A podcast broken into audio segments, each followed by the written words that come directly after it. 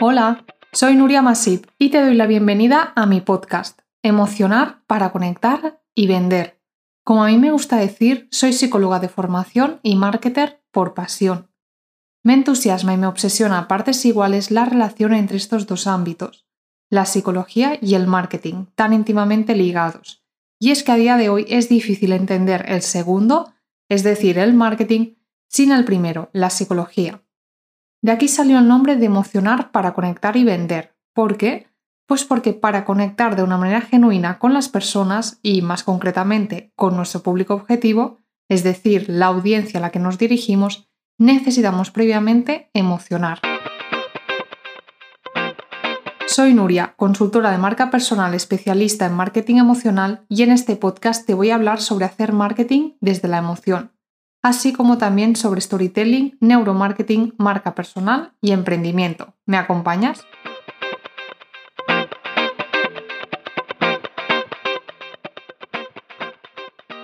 Muy buenas, ¿cómo estás? Bueno, ya tenía ganas de saludarte después de este tiempo de parón del podcast. Y bien, hoy lo retomo y lo hago para hablarte sobre creación de contenido y síndrome del impostor, que a priori puedes pensar, bueno, y que tienen que ver una cosa con la otra, ¿no? Es verdad que el contenido, pues bueno, es, eh, ya sabemos, marketing, es el día a día, crear cuando somos emprendedores especialmente o creadores de, contenido. Y el síndrome del impostor tiene más que ver, pues bien, con un tema eh, psicológico, mental, pero ¿qué pasa? Cuando estos dos se unen, o mejor dicho, cuando el síndrome del impostor em, nos afecta, ahora te hablaré más concretamente de él, muchas veces nos paraliza ¿no? a la hora de, crear ese contenido y en muchos otros aspectos de la vida. Pero en este caso sí que hoy quiero explicarte cómo deshacerte del síndrome del impostor cuando vas a compartir contenido propio en ocho sencillos pasos. No sé si más sencillos o menos, pero bueno, aquí, aquí te contaré, aquí te dejaré esos ocho pasos que de verdad que espero que te ayuden muchísimo y comentarte respecto a ese síndrome del impostor, por si no conoces em, qué es, si has tenido la suerte de que nunca te haya pasado, o bien sí, pero no sabías ponerle nombre a esa sensación muchas veces de bloqueo, de paralización. En definitiva, es eso que te hace sentir que no estás lo suficientemente preparado o preparada y que en cualquier momento se van a dar cuenta de ello. Esto también provoca que te cueste reconocerte merecedor o merecedora de tus éxitos, así como recibir halagos. ¿Y cuál es el resultado de ello? Pues bien, te paralizas, te bloqueas y dejas de actuar. Esto finalmente puede ser un gran problema cuando somos emprendedores porque, ¿qué pasa? Em, no nos podemos permitir más allá, obviamente, de unas vacaciones, de unos merecidos descansos, el tema de dejar de actuar y sobre todo cuando cuando a ti te gustaría hacer algo, cuando tienes claro que lo quieres hacer, que además lo sabes hacer, pero lo estás dejando de hacer porque hay algo que no te acaba de encajar, ¿no? Eh, hay algo que no lo ves claro, tienes una especie de miedo y no sabes identificarlo o reconocerlo, pero está ahí. Entonces eso ya te digo que muchas veces tiene mucho que ver con ese síndrome del impostor. Además, en un artículo reciente leí que cuantas más capacidades tiene la persona, más dudas tiene sobre sí misma. Vamos, que la inteligencia a veces parece que no juega mucho a nuestro favor. Y aquí van las ocho claves que voy a compartir a continuación y sirven tanto para personas que ya llevan tiempo compartiendo contenido como para personas que aún no se han iniciado en ello pero que quieren hacerlo. Verás que esto tiene mucho que ver con la mentalidad, no todas, algunas son más eh, en relación a tema marketing o marca personal, pero sí que en general hablamos bastante de un tema de cambiar la mentalidad, de cambiar el chip, de vernos diferentes. No te quiero hacer spoiler porque ahora te lo contaré en más detalle. Y bueno, también te comentaba eso de que sirve tanto para personas que justo se inician, ¿no? Que es lo que tiene más sentido, que te cueste arrancar. Pero también nos pasa muchas veces a personas que ya llevamos tiempo compartiendo contenido, pero que de repente quieres cambiar un poco el enfoque, quieres a lo mejor hablar de temas pues que, que te harán ver o que tú piensas que te harán ver más vulnerable, etcétera, ¿no? Es decir, que de alguna manera nos acaba afectando a todos en algún momento. Así que bueno, sin más dilación, voy allá con esos ocho, ocho pasos, ocho puntos. El primero, quítate importancia. Y repito, quítate importancia. ¿Qué quiero decir con esto? Ni a ti te importa tanto lo que hacen los demás, ni a ellos lo que tú. Párate a pensar, ¿qué es lo peor que podría pasar? Tendemos a ir por la vida creyendo que todo lo que hacemos es visto, analizado y juzgado por los demás, cuando la realidad es que el vecino se preocupa de lo mismo que tú. Todos estamos demasiado pendientes de nosotros mismos como para darle tanta importancia al de al lado. Así que ya te digo, cero preocupaciones con esto, porque cada persona eh, está pensando lo mismo que tú. ¿Qué pensarán sobre mí? Dirán que no sé hacer esto, que no se me da bien lo otro, cuando en realidad todos están pensando lo mismo. Y ya por el hecho de que tú te atrevas a hacerlo, ya serás visto con muchas probabilidades por los que no, mm, pues de otra forma, la verdad. Punto número dos, y con mucha relación al punto número uno. Aquí te digo, despersonalízate, mírate desde fuera. Al final solo eres un puntito más dentro del universo, como todos, así que fuera creencias limitantes. Otro tema aquí es que lo que nos pasa es que a veces nos hace falta vernos eh, desde otra perspectiva. ¿Qué pasa? Es normal. Tú vives en tu cuerpo, en tu mente, y para ti el centro de todo eres tú, ¿no? Tú te mueves por la vida, conoces a personas, eres visto por unos, por otros, pero en realidad, insisto, a todos nos sucede lo mismo. No somos nada más que una persona más en este mundo, así que de verdad mírate desde fuera y date cuenta de que no pasará nada. Si empiezas, si fallas en algo, no pasará absolutamente nada. Punto número 3. Entiende que al principio vas a tener poca interacción y tampoco pasa nada aquí. Esto es una carrera de fondo y necesitas tiempo. Si por algo se caracteriza el posicionamiento y la marca personal, es por obtener resultados tangibles o visibles, medibles, a medio y largo plazo. Cuanto antes empieces, antes llegarán. Y cuando lleguen, desearás haber empezado antes. Punto número 4. No será perfecto, pero como mínimo lo habrás hecho. Estarás un paso por delante de buena parte de tu competencia y de todas esas personas que ni se lo plantean ni tampoco lo harán jamás.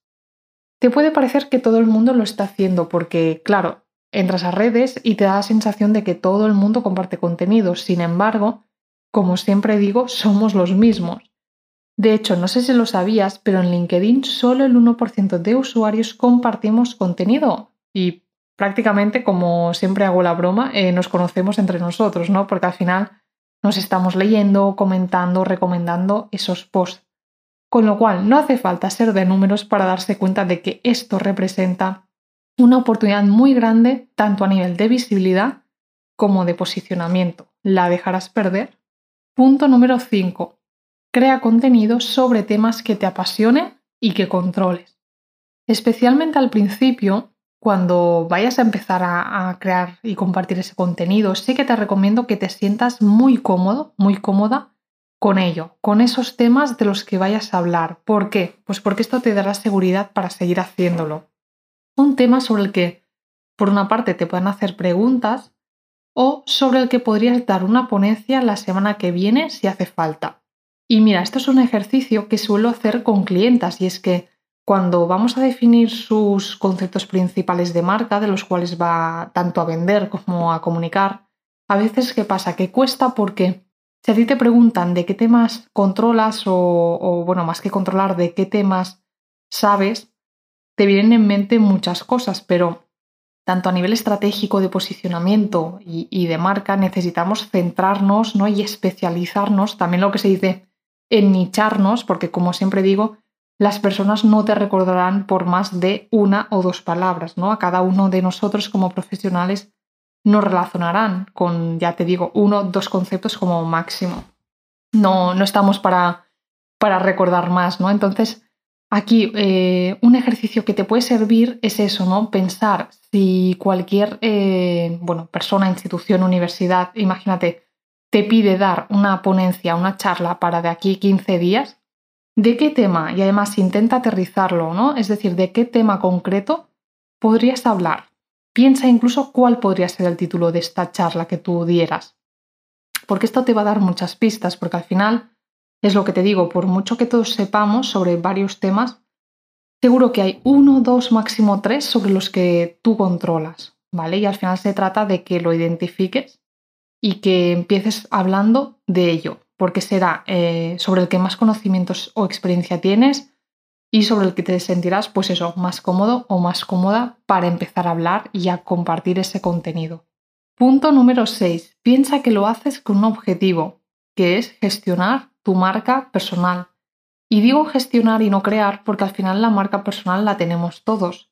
Otra cosa es si la gestionas proactivamente o bien la dejas en manos del azar, pero tener la tienes. Y bien, esto que comento de hacerlo con un objetivo es muy importante porque al final lo que estás haciendo es invertir en ti. Más importante que esto, no habrá nada, con lo cual piensa que lo haces para eso, ¿no? Para seguir eh, creando o gestionando esa marca personal propia, para cambiar muchas veces la, imagen o la percepción que puede haber de ti como profesional desde, desde fuera. Así que esto es sumamente importante. Punto número 7. Tienes mucho que decir, no te lo quedes para ti. Enfócalo como un acto de generosidad y aporta valor. Aquí te invito a que te lo tomes como si, de alguna manera, si no lo haces, estás siendo egoísta. Y perdóname por llamarte egoísta si aún no estás eh, creando, compartiendo contenido, pero al final lo que pretendo aquí es que le des la vuelta al calcetín y que dejes de pensar que si pues te muestras, te expones, compartes ese contenido, que mucha gente probablemente te estarás imaginando gente a tu alrededor que estará pensando, pero ¿qué hace? ¿Qué, ¿Qué, le pasa de repente? ¿Quién se cree que es? Pero de verdad, míralo desde, desde la otra visión, es decir, lo que estás haciendo ahora mismo es guardarte para ti ese conocimiento, esta experiencia que tú tienes y con esto no sabes, no eres consciente de a quién podrías estar ayudando o inspirando si realmente te mostraras y te compartieras. Te invito a que le des valor a ese bagaje que tienes y a todo lo que sabes, porque, como mínimo, hay un tema el cual dominas mucho más que la mayoría de personas. Vamos, ni lo dudes. Y pasamos al último punto, punto número 8. Si todo esto que te acabo de contar, si estos siete puntos primeros no te han servido, lo último que te diría es hazlo y punto. No le des más vueltas. Crear y compartir contenido tiene muchas ventajas, tiene muchos beneficios. De hecho, no se me ocurre ningún contrabeneficio que pueda tener, más allá de invertir tu tiempo, que al final en la vida siempre hay que invertir o bien tiempo o bien dinero. En este caso hablamos de tiempo. ¿Dejarás de hacerlo solo por comodidad? Plantéatelo. Y bien, vistos estos ocho puntos, sí que hay otro tema muy breve que, que te quería pues, también comentar y es que no esperes tampoco a sentirte ni más preparado preparada ni a tener más formación o expertise en un campo porque el momento, créeme, es ahora.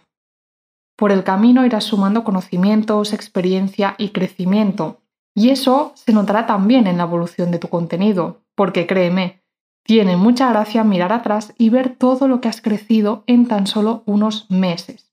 Y sí, sí, me escuchas bien, te estoy hablando de meses, porque cuando empieces a gestionar tu marca personal de forma proactiva, a compartir ese contenido de valor para tu audiencia, te darás cuenta de que, si eres constante, que es lo suyo, te darás cuenta enseguida de que has crecido y has ganado mucho desde hace tres meses hasta día de hoy. La evolución se hace evidente en muy poco tiempo, imagínate a lo largo de los años. De hecho, se suele decir que si tu primer vídeo o publicación vista en el tiempo te parece perfecta, es que empezaste muy tarde. ¿Y tú ya te has lanzado o sigues esperando el momento perfecto? Bien, y hasta aquí el episodio de hoy. Espero que te haya gustado y que te resulte útil. Si ha sido así, te estaré muy agradecida de que lo apoyes y compartas en tus redes y así sabré que es un canal que gusta, que se escucha y que por supuesto pues debo seguir en ello. Me puedes etiquetar también para que yo lo vea. En Instagram me encontrarás como arroba nuriamasipm y en LinkedIn por mi nombre. Son mis dos redes principales y en las cuales estoy presente cada día así que te espero para conectar allí. Muchas gracias y nos escuchamos la próxima semana.